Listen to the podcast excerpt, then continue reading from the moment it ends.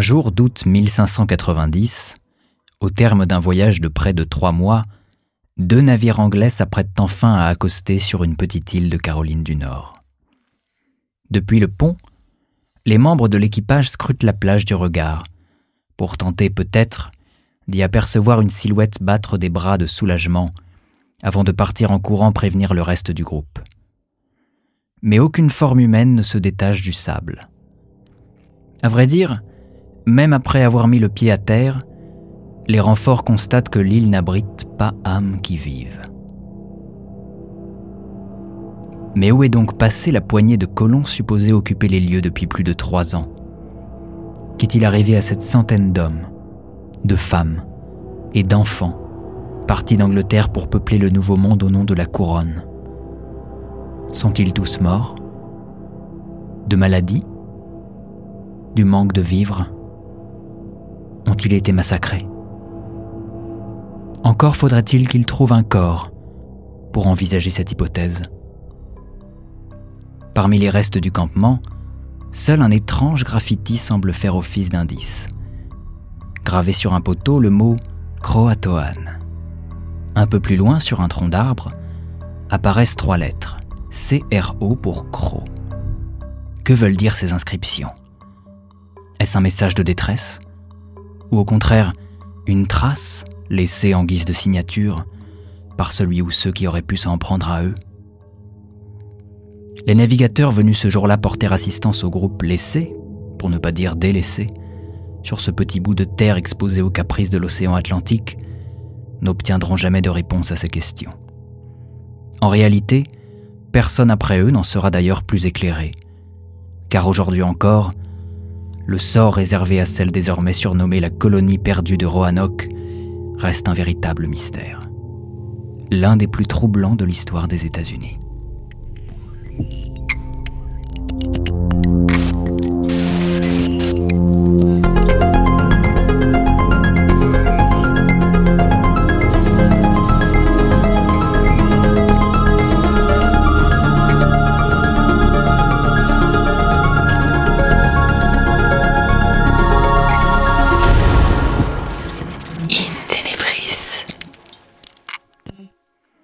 S'il y a bien un nom qui compte plus qu'un autre dans l'épisode dramatique de la colonie de Roanoke, c'est bien celui de Sir Walter Raleigh. Comptant parmi les favoris de la reine Élisabeth Ier, ce chef de guerre, homme de lettres et navigateur émérite, réussit à s'imposer quelques années auparavant et à 32 ans à peine, comme l'un des représentants des aspirations nord-américaines de l'Angleterre. En 1584, il sera ainsi l'un des premiers à obtenir une charte l'autorisant à implanter durablement une colonie quelque part sur la côte est d'un continent encore largement inexploré. En réalité, cela fait une petite dizaine d'années que l'Angleterre commence à entrevoir un intérêt à peupler ce vaste territoire, elle qui n'a toujours côtoyé les zones nord-américaines que pour s'approvisionner en morue, ou piller sous l'œil bienveillant de la reine les richesses des galions espagnols. Avant tout parce qu'elle estime qu'il n'y a aucune raison que l'Espagne catholique qui occupe une partie de l'actuelle Floride et de la Caroline du Sud depuis plus d'un demi-siècle, soit la seule à jouir des ressources de ces terres verdoyantes. Au cours des décennies 1570 et 1580, émerge ainsi dans les milieux intellectuels une propagande d'un nouveau genre. À travers une série d'ouvrages, certains penseurs visent à démontrer que le royaume est fin prêt à faire de l'ombre à la puissante Espagne de l'autre côté du globe. Après tout, les avantages d'une implantation durable dans le Nouveau Monde sont nombreux. Une ville fortifiée représenterait une base idéale pour la guerre de course, autrement dit pour ses opérations de piraterie menées dans les Antilles, mais aussi un formidable point de départ à l'exploration de l'arrière-pays et à l'exploitation de ses minerais. Démographiquement, une telle entreprise serait aussi une aubaine. L'Angleterre, dont la population a explosé au cours du XVIe siècle, pourrait se débarrasser facilement d'un nombre de vagabonds et d'indésirables en tout genre. Nombre d'entre eux devraient être ravis de pouvoir enfin posséder un petit bout de terre et de repartir de zéro de l'autre côté de l'océan. Et puis il y a l'argument religieux, capital. Il est temps de répandre la bonne parole protestante au sein des populations autochtones, que ces catholiques d'Espagnols et de Français ont déjà eu tout le loisir d'évangéliser. On doit d'ailleurs à un ecclésiastique, Richard Eiclut, les textes fondateurs de la stratégie expansionniste anglaise. En 1584, ce dernier rédige à destination de la reine un mémorandum secret, Discourse on Western Planning, pour solliciter le soutien de la cour à la fondation d'une colonie. Ce soutien, Raleigh va l'obtenir, mais il ne sera que relatif. Si la monarchie comprend bien l'intérêt d'aller peupler l'Amérique, elle ne s'engage qu'avec retenue dans cette entreprise, bien trop préoccupée par l'ombre d'une guerre directe avec l'Espagne. Qu'importe, Raleigh a l'autorisation d'aller construire les premières maisons britanniques de l'autre côté de l'Atlantique, et peut-être, ainsi, de laisser son nom dans l'histoire.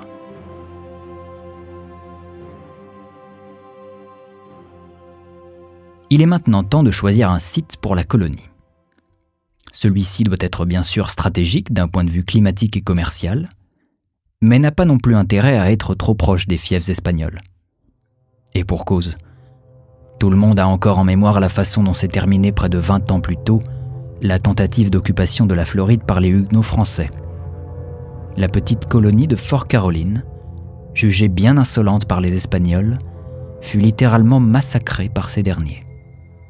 C'est pourquoi Raleigh jette son dévolu sur les Outer Banks, un archipel sablonneux de l'actuelle Caroline du Nord, suffisamment éloigné des places fortes ibériques et au climat a priori convenable à la culture de denrées. Ces îles barrières sont aussi un abri parfait pour les vaisseaux ennemis, et un véritable piège pour tout navire ennemi, qui sombrerait rapidement s'il venait à s'y frotter sans y être invité. En avril 1585, pas moins de sept navires quittent alors le port de Plymouth avec à leur bord près de 600 hommes. Seule une centaine débarquera près de deux mois plus tard à Roanoke, en raison d'un manque de vivres. Une partie des provisions a été perdue en mer, L'expédition est un échec, même si elle permet de découvrir l'exceptionnelle baie de Chesapeake, accueillante et regorgeant de ressources. Les colons se brouillent avec les indigènes et finissent par rentrer en Angleterre ne laissant derrière eux qu'une quinzaine d'hommes pour le symbole. Ce petit groupe, bien faible face à une tribu amérindienne Roanoke plus que remontée contre ses envahisseurs belliqueux, ne sera jamais retrouvé.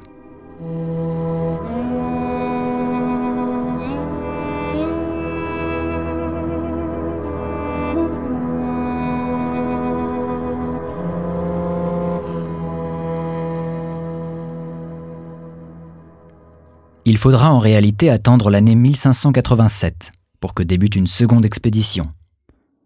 Celle-là même qui s'achèvera par la disparition d'une colonie de bien plus grande ampleur. Au mois de mai de cette année, trois navires sont envoyés en Virginie, du nom donné à ces terres en l'honneur de la soi-disant virginité de la reine. À leur bord se massent 110 colons, dont 18 femmes, principalement des artisans et des fermiers qui reçoivent chacun 200 hectares de terrain un certain John White est nommé par Raleigh pour diriger l'expédition et gouverner la colonie. White n'hésite pas à embarquer avec lui sa fille, Eleanor, qui est enceinte. L'occasion est trop belle pour être manquée. Son petit-fils ou sa petite-fille deviendra ainsi le premier citoyen anglais à naître sur le sol américain. À la fin du mois de juillet, les bateaux accostent à Roanoke, dans le seul but de retrouver les 15 hommes laissés sur l'île quelques mois auparavant.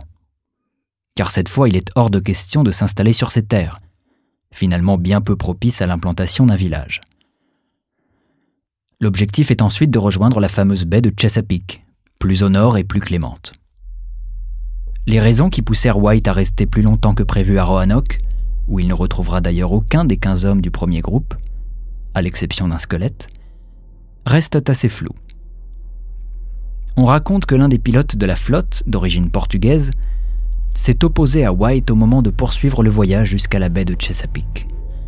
Peut-être White a-t-il aussi préféré mettre sur le dos de quelqu'un d'autre une mauvaise décision de sa part, en l'occurrence celle de finalement s'implanter à Roanoke. Quoi qu'il en soit, les 110 hommes, femmes et enfants venus commencer une nouvelle vie en Virginie, se retrouvèrent coincés sur cette île à la merci des tempêtes. Et quelle tempête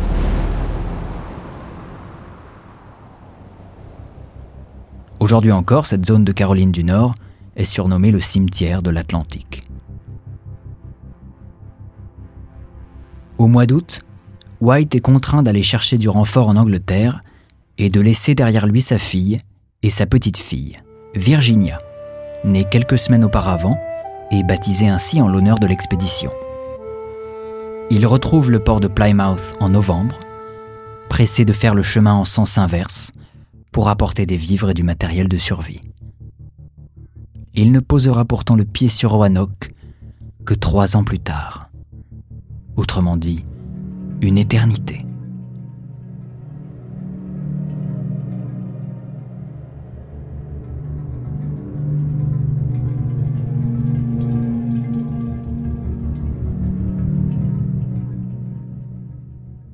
Si John White n'est pas revenu plus tôt secourir Eleanor et la centaine de colons condamnés à survivre sur Roanoke, c'est avant tout parce qu'il n'en a pas eu l'autorisation.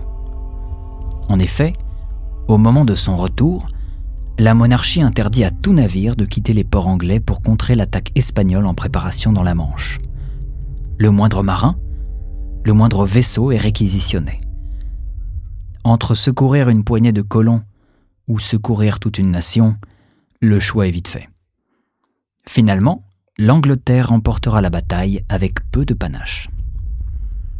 Au début de l'année 1590, le sort des colons de Roanoke revient quelque peu dans la liste des préoccupations de Walter Raleigh, qui tient toujours les rênes des expéditions nord-atlantiques.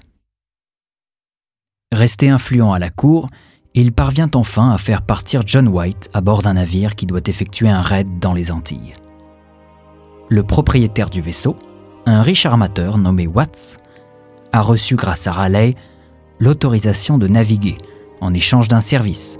Il doit conduire White, déterminé à retrouver sa fille, sur l'île de Roanoke.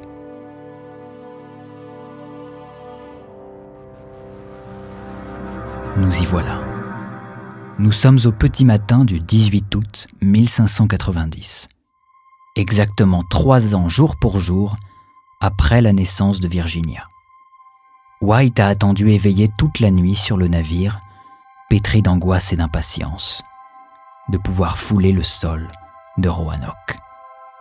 Il a bon espoir de serrer sa petite fille dans ses bras le jour de son anniversaire, puisque la veille, il a aperçu au loin une fumée s'élever dans le ciel non loin du village. Assisté de quelques hommes, il se dirige dès les premiers rayons du soleil directement vers l'endroit d'où le feu semblait partir. Étonnamment, il n'y découvre que de l'herbe, encore fumante, et du bois partiellement carbonisé, preuve que la foudre n'a fait que tomber à cet endroit quelques heures plus tôt. Son inquiétude grandit. Il se dirige ensuite vers le campement, plus à l'est, qui semble avoir été démonté comme rangé avant un départ non précipité. D'ailleurs, rien ne laisse à penser que ce dernier a été attaqué. En revanche, la végétation y a clairement repris ses droits.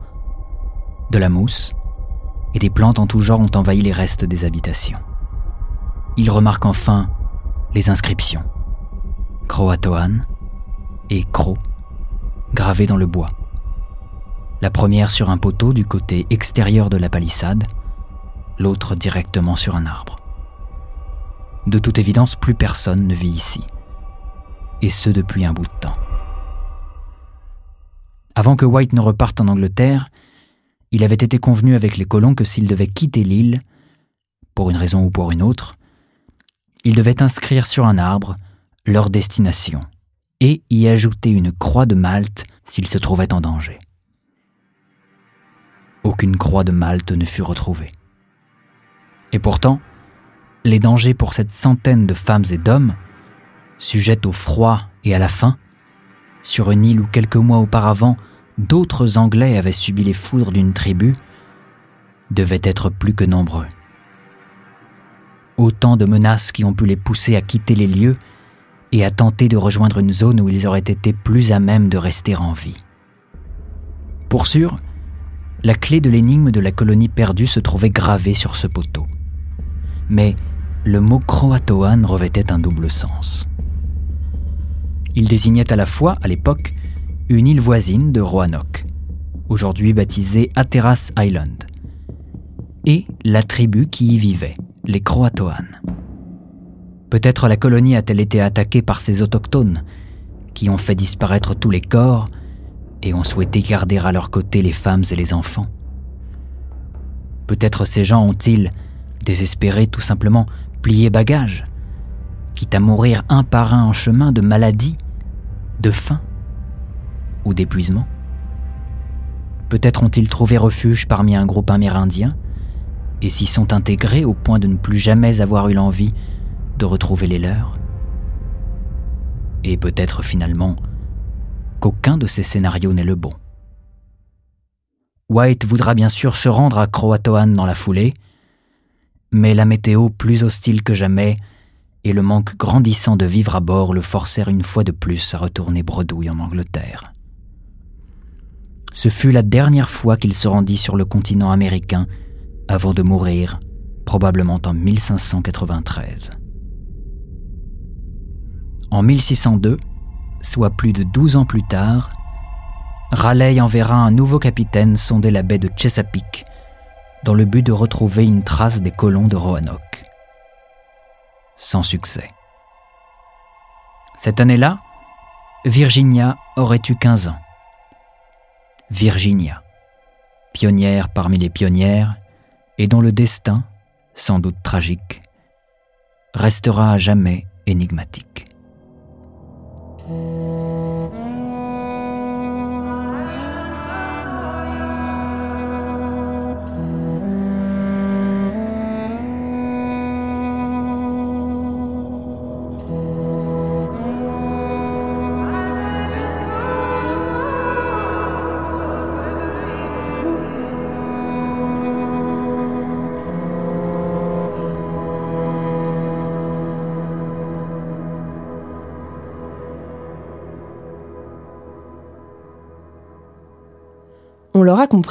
La triste disparition de la colonie de Roanoke n'a sans doute rien d'irrationnel. Il est d'ailleurs à peu près certain que les responsables de son étrange évaporation ne sont autres que des hommes, des hommes qui n'avaient que faire d'une poignée de vie humaine, qu'ils jugeaient bien insignifiante face aux luttes de pouvoir qui se jouaient à l'époque en Europe. Mais l'épisode de la colonie perdue n'en reste pas moins une véritable énigme historique que l'on peine encore à résoudre malgré d'actives recherches archéologiques encore en cours aujourd'hui. C'est pourquoi j'ai tenu à ce qu'il fasse l'objet d'un épisode d'Intenebris. Après tout, il s'agit bien là d'un fait inexpliqué, dérangeant, et qui fait encore travailler l'imagination de nombreux amateurs d'épouvante et de surnaturel. Saura-t-on un jour ce qu'il est vraiment advenu des colons de Roanoke? Bertrand Van Wimbeck, historien spécialiste du continent nord-américain, va tenter de nous apporter quelques éléments de réponse. Bertrand Van Rimbeck, vous êtes docteur en études anglophones, professeur de civilisation et d'histoire américaine à l'université Paris 8 et membre de l'Institut universitaire de France. Vous avez longtemps enseigné au département d'histoire de l'université de Charleston, en Caroline du Sud, et vous venez de publier un nouvel ouvrage aux éditions Talendier, Histoire des États-Unis de 1492 à nos jours, dans lequel vous revenez bien sûr sur la colonie disparue de Roanoke. Finalement, en faisant mes recherches, j'ai réalisé que cet épisode fondateur de l'histoire des États-Unis n'était pas si bien connu que ça, ici en France, même si beaucoup d'entre nous en ont entendu parler à travers la culture populaire notamment. Dernier exemple en date, la saison 6 de la série American Horror Story, qui surfe complètement sur le mythe sans jamais vraiment revenir dessus. Donc c'est aussi pour ça que la colonie perdue de Roanoke fait fantasmer, c'est un véritable mystère historique, on l'a dit, qui a inspiré toutes sortes de théories, parfois complètement farfelues, mais qui n'a en tout cas jamais pu être résolu avec les éléments dont nous disposons. Ce qui m'amène à une première interrogation, Bertrand Van Rimbeck. Qu'est-ce que représente cet épisode pour un citoyen américain aujourd'hui?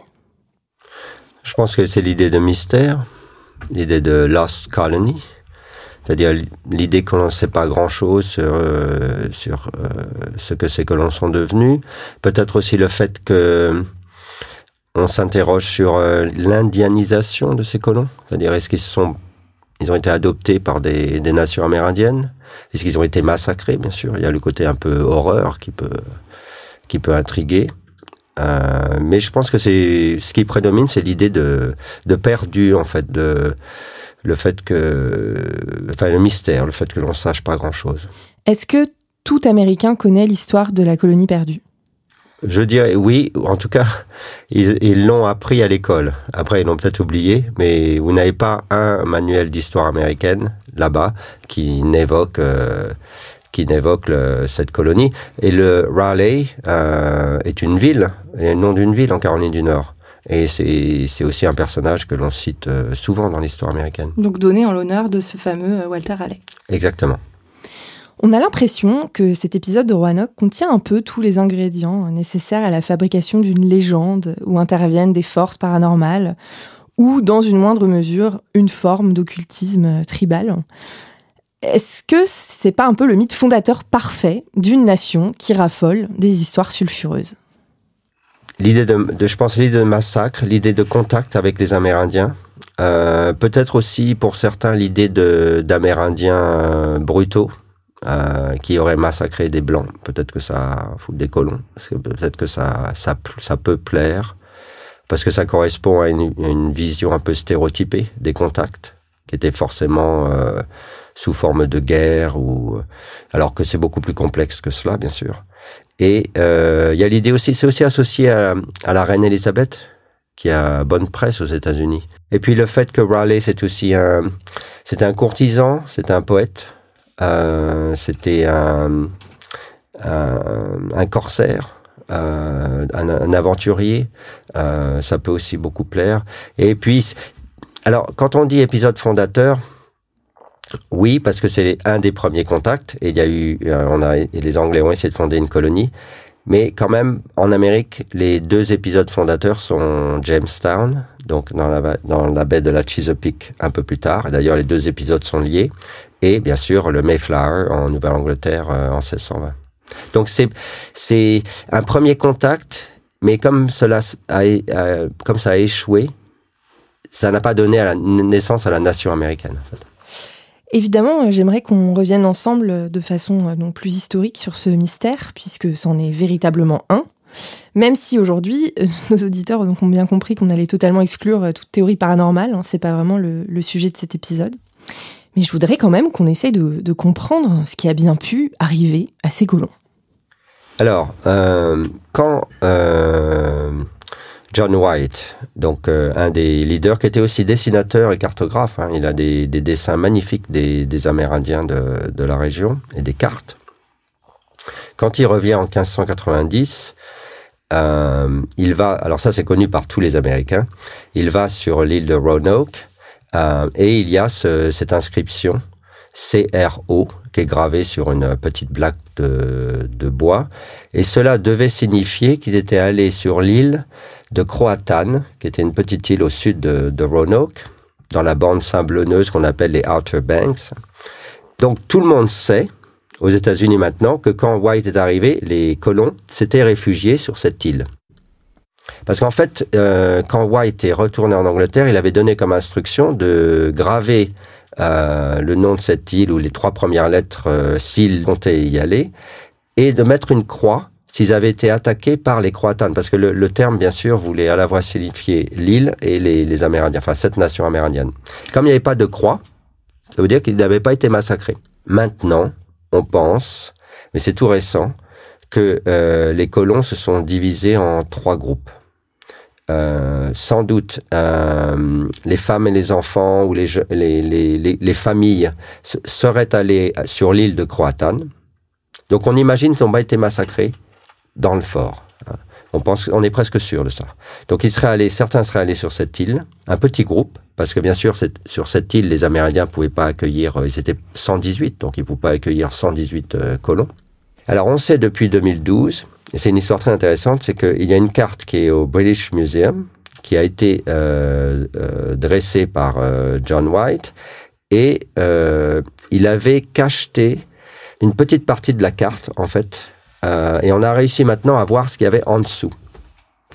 Et euh, en dessous, il y avait en fait un petit fort dessiné qui était au fond de la baie qu'on appelle Albemarle Sound, qui est une, baie qui était en face de Roanoke Island. Et donc depuis 2012, on pense, on est presque sûr qu'un de ces trois groupes est allé dans le fin fond de cette baie et a construit un fort. Ce qui est tout à fait normal en fait, parce que Roanoke c'est une petite île.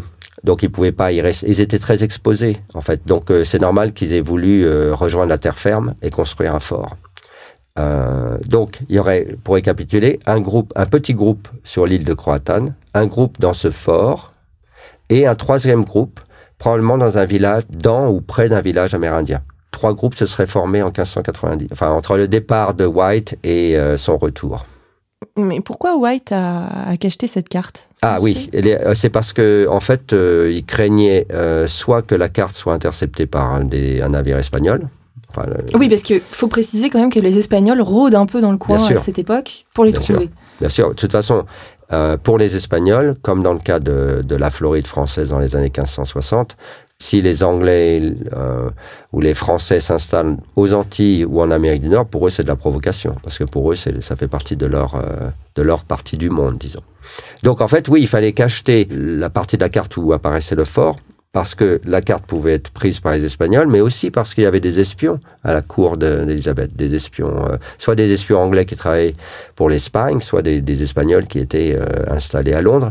Et donc il fallait, c'était une manière de protéger euh, les colons en fait, parce que il est évident que si les Espagnols avaient su qu'il y avait où se trouvait le fort, ils seraient venus les, les massacrer comme ils ont fait avec les Français 20 ans auparavant. Mais on n'a pas encore trouvé de traces euh, de ce fort pour l'instant. Non, mais on a trouvé, euh, on a trouvé des morceaux de poterie qui semblent corroborer l'idée qu'il y a eu un, fort à ce moment-là. Effectivement. Et quant à, alors ce qui est intéressant, quant à le, les survivants, en fait, c'est une relecture de textes qui sont connus. On sait maintenant qu'il y a eu un fort, on, les relit de manière un peu plus détaillée, quoi, plus précise.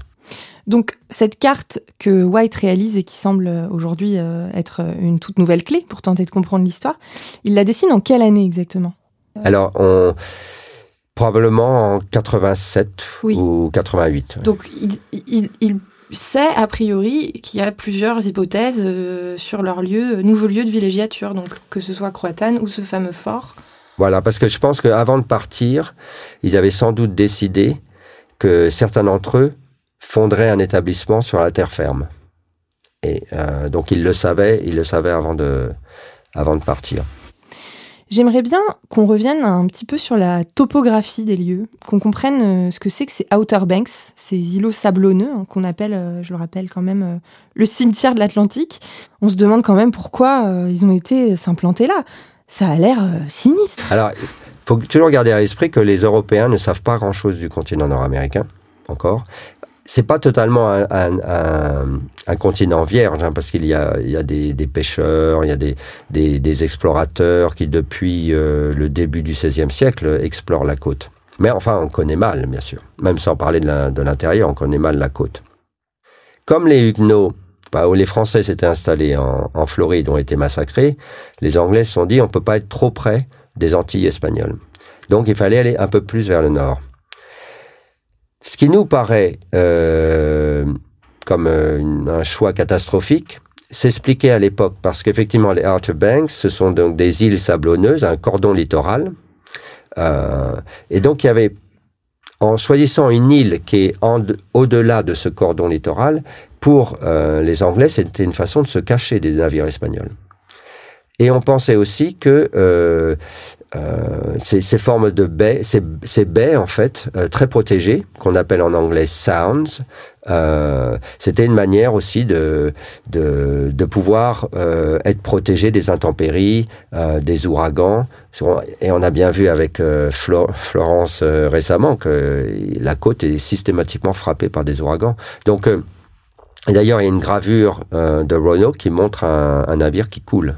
Donc C'est pour ça qu'on l'appelle cimetière de, l'Atlantique d'ailleurs, parce que c'est une zone très exposée. Mais il pensait qu'au-delà des, des îles sablonneuses, il serait caché et protégé.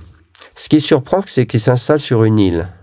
Euh, parce que s'il voulait euh, euh, développer un, établissement et, et, pénétrer vers l'intérieur, le plus souvent à la recherche de mines en fait, parce qu'on imagine toujours que l'Amérique est remplie de trésors. Mais on peut penser que peut-être une île, ils se sentent aussi protégés, protégés des Amérindiens cette fois-ci, pas des Espagnols, parce qu'ils ont ils ont la possibilité de les voir venir s'il y a une attaque, plutôt qu'être au milieu des bois. donc le choix à la fois euh, macro-géographique d'être en Caroline du Nord et aussi euh, euh, d'un point de vue plus micro euh, d'être sur cette île protégée par euh, ce cordon s'explique pour des raisons principalement stratégiques en fait. Mais combien de kilomètres séparent toutes ces petites îles, Roanoke, Roatoan, euh, etc. C'est-à-dire que lorsque la colonie euh, se rend compte qu'elle est délaissée et qu'elle va devoir partir de Roanoke, euh, dans quel périple elle s'engage pour rejoindre euh, ces nouveaux campements? En fait, euh, Roanoke et l'île de Roanoke et la terre ferme, c'est à peine quelques kilomètres. C'est très très proche. Euh, quand le, fort qu'ils ont construit au bout de la de l'Albemarle Sound, donc euh, de la baie de l'Albemarle, un peu, je dirais un peu au nord-ouest de l'île, il y a il y a quelques dizaines de kilomètres euh, en bateau. Mais il, y a aussi des explorations qui sont menées pendant ces années-là. Et là, elles se font à pied, ou en bateau et ensuite à pied, le long des fleuves, en fait, le plus souvent. Il y a quand même des choses qui sont pas très claires sur la manière dont les événements vont se dérouler à l'été 1587 et notamment sur les raisons qui poussent White à rester à Roanoke alors qu'il savait pertinemment euh, que c'était un endroit dans lequel il était déconseillé de s'attarder. Pourquoi ils finissent coincés là-bas? On parle d'un conflit avec un pilote portugais, mais moi je trouve que ça reste assez obscur. Idem concernant le fait que, que White doive aussi rentrer précipitamment en, Angleterre, au bout de quelques jours finalement, et, laisser tous ces gens derrière lui. C'est pas clair. Alors ça, vous mettez le doigt sur quelque chose de très important, c'est effectivement, comme les Anglais ont peu l'expérience euh, des Antilles, euh, de l'Amérique du Nord, enfin, des régions outre-Atlantiques, euh, ils engagent des pilotes portugais, qui eux ont souvent mené des, des, expéditions espagnoles en fait.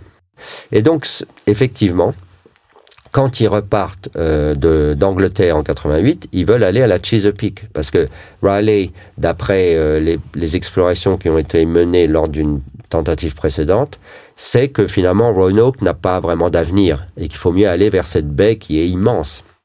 Ça c'est très important parce que les, euh, Roanoke va mener à la fondation de la Virginie. Quoi. Dès, dès 1588, même si les Anglais ne s'y installent qu'en 1607, on pense que la Chesapeake, c'est le lieu où il faut s'installer. Donc, euh, White est supposé aller à la Chesapeake, mais passer par Roanoke parce qu'il pouvait y avoir des survivants d'une expédition précédente. Les fameux 15 hommes voilà, qui exactement. avaient été laissés là. Tout à fait.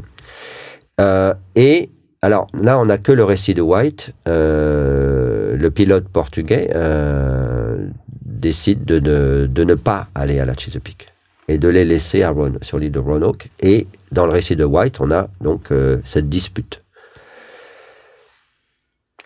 Les historiens sont très méfiants parce que euh, ça paraît curieux que le chef de l'expédition n'ait mentionné aucune dispute préalable, préalablement, donc il y aurait juste une dispute à ce moment-là, et deuxièmement, qu'il n'ait pas imposé, enfin que, que le pilote ait désobéi, comme ça, ça paraît très très très curieux. Donc on pense que euh, c'est White en fait qui aurait décidé de rester à Roanoke, et pour se dédouaner vis-à-vis -vis de Raleigh, euh, quand même le commanditaire de l'expédition, euh, il aurait justifié que c'est Fernandez qui a désobéi, ils se sont disputés.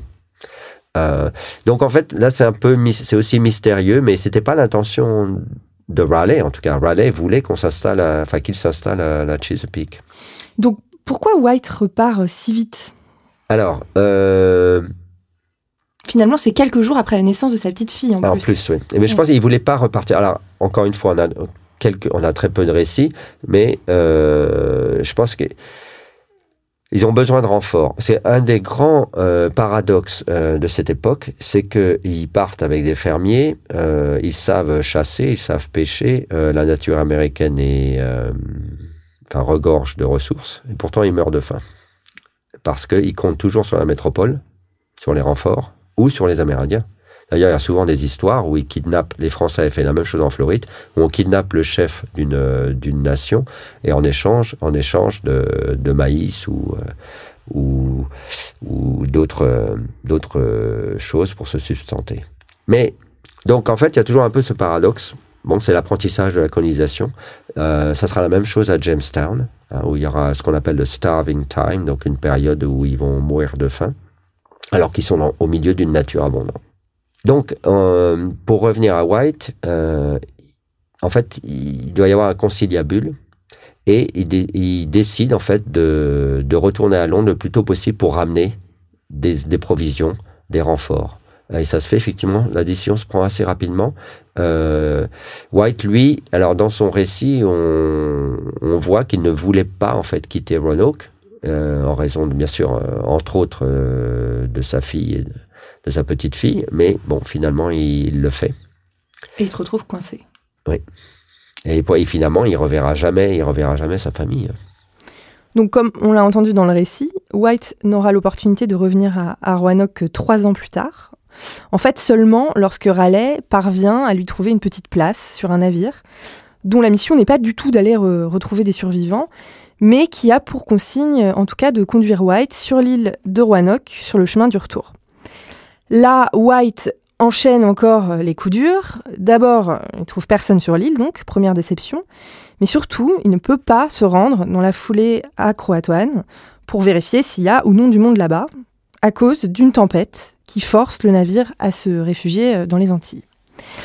La question qu'on ne peut pas ne pas se poser, c'est pourquoi, après lui, personne n'ira vérifier s'il y a bien des colons survivants accroître. je, suis entièrement d'accord avec vous. Il y a un côté un petit peu euh, brutal. C'est une espèce d'indifférence, enfin, pour leur On dirait qu'il est seul dans cette quête, quoi. Parce que Raleigh, par exemple, euh, il ne monte pas d'expédition. Il fait pas d'énormes efforts pour retrouver les, ces 120 personnes abandonnées à Roanoke. Parce que lui, Raleigh, euh, au même moment, il va commanditer et financer des, expéditions en Guyane pour revenir à, cette expédition de, secours, en fait, plus ou moins de secours en 1590, en fait, c'est des corsaires qui veulent quitter l'Angleterre, vont partir à la course euh, aux Antilles, et euh, ils ont besoin de Raleigh, l'intervention de Raleigh, pour avoir la permission de sortir, de, quitter l'Angleterre. Euh, mais Raleigh leur impose d'aller à Roanoke aussi, en chemin, pour essayer de retrouver les colons.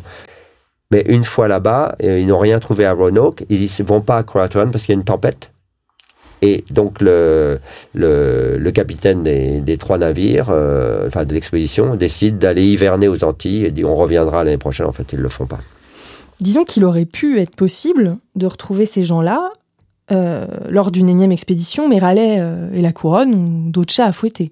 Oui, je pense que ça, c'est une chose qui, qui n'apparaît peut-être pas assez dans les, livres d'histoire, c'est qu'on peut se demander comment Raleigh prend le risque d'une expédition dans un territoire qui est considéré comme espagnol par l'Espagne, euh, alors que la tension est très vive entre les deux pays. Euh, c'est quand même prendre un gros risque. Euh, un gros risque que les Espagnols, euh, comme ils ont fait avec les, Français en Floride, essayent de les, trouver et puis s'ils les trouvent, les massacrent. Mais aussi un gros risque que l'Angleterre soit prise dans une, dans une guerre en Europe, une guerre maritime, et qu'ils puisse plus, qu'ils puisse pas librement euh, aller à Roanoke. Donc, il y a un mauvais calcul de sa part, certainement. Le contexte n'est pas favorable. Alors que pour la Virginie, comme la paix sera signée entre l'Angleterre et l'Espagne en 1603, la Virginie sera fondée en 1607, là, il y a beaucoup moins de risques. effectivement, on peut créer une, enfin, fonder une colonie qui se développera plus tard, parce que les Espagnols l'acceptent. Euh, mais dans les années 1580, fonder une colonie en territoire ennemi, ou supposé ennemi en pleine guerre, c'est prendre quand même un gros risque. Donc, pour répondre à la question, oui, euh, si une expédition était, part, était arrivée à Roanoke en 89, ils auraient, ils auraient retrouvé certainement des, survivants. Il, y aurait eu encore le... À moins que, bien sûr, à moins que la plupart des colons aient été tués par les Amérindiens peu après le départ de White, ce qui n'est pas à exclure, même s'il y avait encore quelques survivants 20 ans plus tard. Mais pour revenir aux, hypothèses de, la colonie perdue, il ne faut pas oublier quand les Anglais reviennent en 1607 et s'installent dans la baie de Chesapeake, donc cette fois-ci pour fonder la Virginie, euh, il, euh, le capitaine Smith, hein, qui est un des leaders de cette expédition, euh, part à la recherche de ces, de ces colons. Donc le, souvenir des, des, de, ces, de cette colonie perdue perdure en Angleterre et on, la compagnie de Virginie qui fonde euh, la, la colonie Virginie en 1607 s'intéresse, veut, veut les retrouver. Parce que forcément et d'ailleurs nous on isole un peu cette histoire parce que dans l'histoire euh, anglo-américaine il y a peu d'exemples mais il y avait beaucoup d'exemples dans l'Amérique espagnole lors d'un premier contact un marin ou un soldat euh, ou un groupe de soldats s'était perdu et puis quelques-uns avaient été adoptés par des par des Amérindiens et les Espagnols reviennent 20, 30 ans plus tard, ils les retrouvent. Donc ça, c'est pas une histoire euh, inhabituelle pour la colonisation des Amériques. Euh, mais il y a peu d'exemples euh, dans le cas anglais. Donc, mais les Anglais savent bien, connaissent, les Européens connaissent bien l'histoire de l'Amérique espagnole. Donc toutes ces aventures, toutes ces, ces, ces, histoires de marins perdus qu'on a retrouvées plusieurs années après, elles sont connues en Angleterre. Et donc ils pensent que eux aussi les retrouveront. Mais ce qui se produit, c'est que quand les Anglais s'installent à la Chesapeake, donc en 1607, euh, le grand chef amérindien de la région qui s'appelle euh, Waun Senatcock, mais les Anglais l'appellent Powhatan, euh, qui est le nom aussi de la tribu, qui est, le, qui lui, il, il règne euh, sur une, euh, un conglomérat de, de nations, en fait, de plus petites nations. Et quand il voit les Anglais s'installer, il sait, lui, qu'il y a des, des survivants de Roanoke, plus au sud. Il décide d'envoyer des, de les faire massacrer, en fait. Ah, les, derniers survivants. ça, c'est 20 ans plus tard. On est presque sûr de ça. Donc, on pense, on pense que certains ont survécu jusqu'à 1607, hein, jusqu'à l'arrivée des Anglais après. Pour préciser, euh, ce Powhatan, il s'agit de, de, celui qu'on connaît comme le père de Pocahontas, qui aurait donc fait massacrer les survivants de, de Roanoke près de 20 ans plus tard. Hein. C'est ça l'hypothèse. Voilà, parce que ce qu'il voulait pas, il voulait pas que les Anglais qui étaient à donc euh, Jamestown euh, aient des appuis plus au sud, donc en l'actuelle Caroline du Nord. Ces appuis auraient été bien sûr ces, survivants de Roanoke qui serait devenu très précieux parce que si vous vivez 20, si vous vivez 20 ans dans une région et, adopté par les Amérindiens, vous connaissez leur langue, leurs habitudes, vous, vous sans doute vous, vous êtes avec, euh, euh, vous avez même eu des enfants, etc. Donc euh, c'est la crainte pour Powhatan, c'est que les Anglais aient des appuis et que lui se fasse encercler ou que ses, survivants aident les Anglais à, s'installer dans la région. Donc il s'est probablement, dit que pour contenir les Anglais, parce que pour ce chef, les Anglais très vite sont une menace. Euh, d'ailleurs, c'est un, peu un peu cocasse au début parce que quand les Anglais arrivent, ils veulent faire euh, de ce chef Powhatan euh, le vassal du roi Jacques Ier donc d'Angleterre. Il y a toute une cérémonie pour ça. Mais Powhatan, il fait l'inverse en fait. Il voudrait que Jacques Ier soit son vassal. Parce que pour lui, lui, il est, il est le grand prince de la région, il est puissant. D'ailleurs, il aurait pu éliminer les Anglais tout de suite. Euh, mais il ne le fait pas parce qu'il pense que ça peut être une, euh, une autre nation comme il, gouverne plusieurs nations amérindiennes, il y aurait aussi les Anglais qui seraient sur leur île, dans leur petit fort, et qui sont sincèrement inoffensifs. Hein. Ils sont peu nombreux, euh, ils meurent de faim. Euh. Mais donc, toute descendance des colons de Roanoke euh, n'est pas forcément éteinte. Parce que vraisemblablement, Powhatan, je veux dire, il a pu oublier d'en massacrer quelques-uns, quoi. Bien sûr, bien sûr. Et d'ailleurs, même bien plus tard, en 1700, donc à la fin du XVIIe siècle, il y a un voyageur anglais qui s'appelle John Lawson, qui euh, parcourt la Caroline du Sud, mais il va aussi un peu en Caroline du Nord et il, va à Roanoke. Et, d'après ce qu'il écrit, il aurait rencontré des Amérindiens qui se sont dit euh, descendants des, des, colons de Roanoke. Et ça, c'est en 1700, donc c'est bien plus tard. Et mais je pense que là, on peut tout imaginer.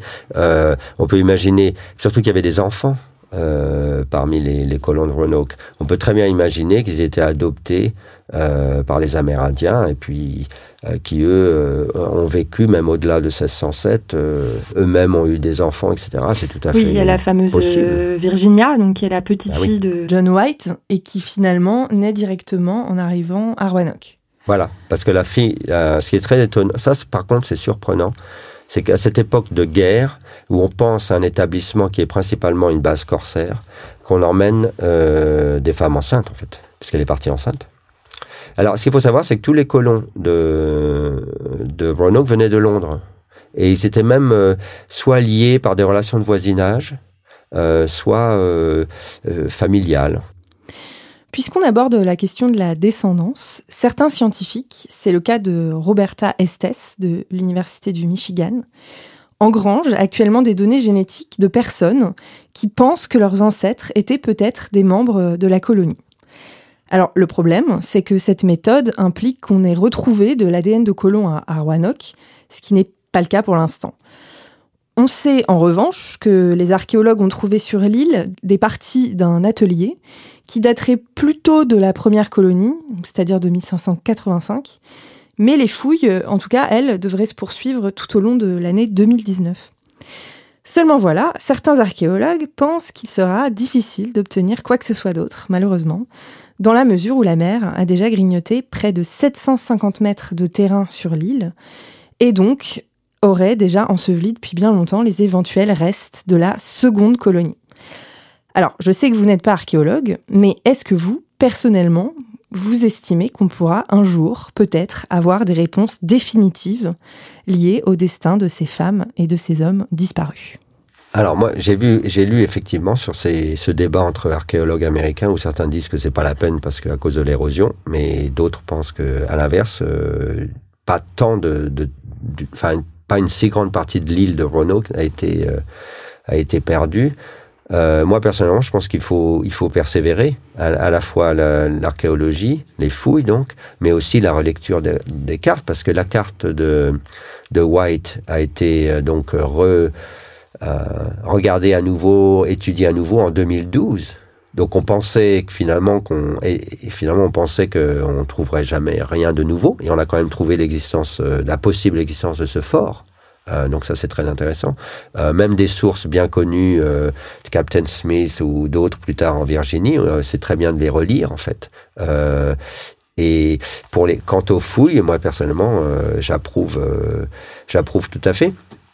Si vous permettez, je, je vais quelques mots sur les fouilles en Floride justement, parce que pour moi c'est un, un, un exemple parfait. Euh, donc, euh, comme moi, je suis arrivé au début des années 90 euh, à Charleston, parce que je faisais ma thèse de doctorat sur les Huguenots en Caroline du Sud, moi qui avait migré au moment du refuge dans la fin du 17e, mais je m'intéressais aussi à cet, épisode euh, de la Floride dans les années 1560. Et j'ai rencontré les archéologues de, de l'Université de Caroline du Sud qui entamaient des nouvelles fouilles.